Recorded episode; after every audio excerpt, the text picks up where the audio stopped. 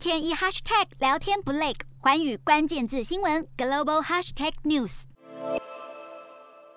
马来西亚先前传出，首相伊斯迈沙比利近期将宣布内阁改组，并且多数的部会首长都已经知道这件事。不过对此，伊斯迈沙比利回应这项消息只是坊间揣测。当地的消息人士指出，内阁改组可能最早会在一月来进行，不过重组后的阵容不会有太大的改变。另外，当地媒体先前也报道过，首相伊斯迈沙比利想要维持目前内阁的团结难度恐怕会比前首相马哈迪来得困难。不过，针对种种的传闻，伊斯迈沙比利则回应说，这些都只是揣测，并强调目前也不是重组内阁的最佳时机，政府仍然会把重心放在解决水灾和加强应对 Omicron 病毒带来的新一波疫情危机。瞄准新南向商机，剖析东南亚发展。我是主播叶思敏，每周五晚间九点记得锁定。看见新东协就在环宇新闻 MOD 五零一中加八五凯播二二二及环宇新闻 YouTube 同步首播。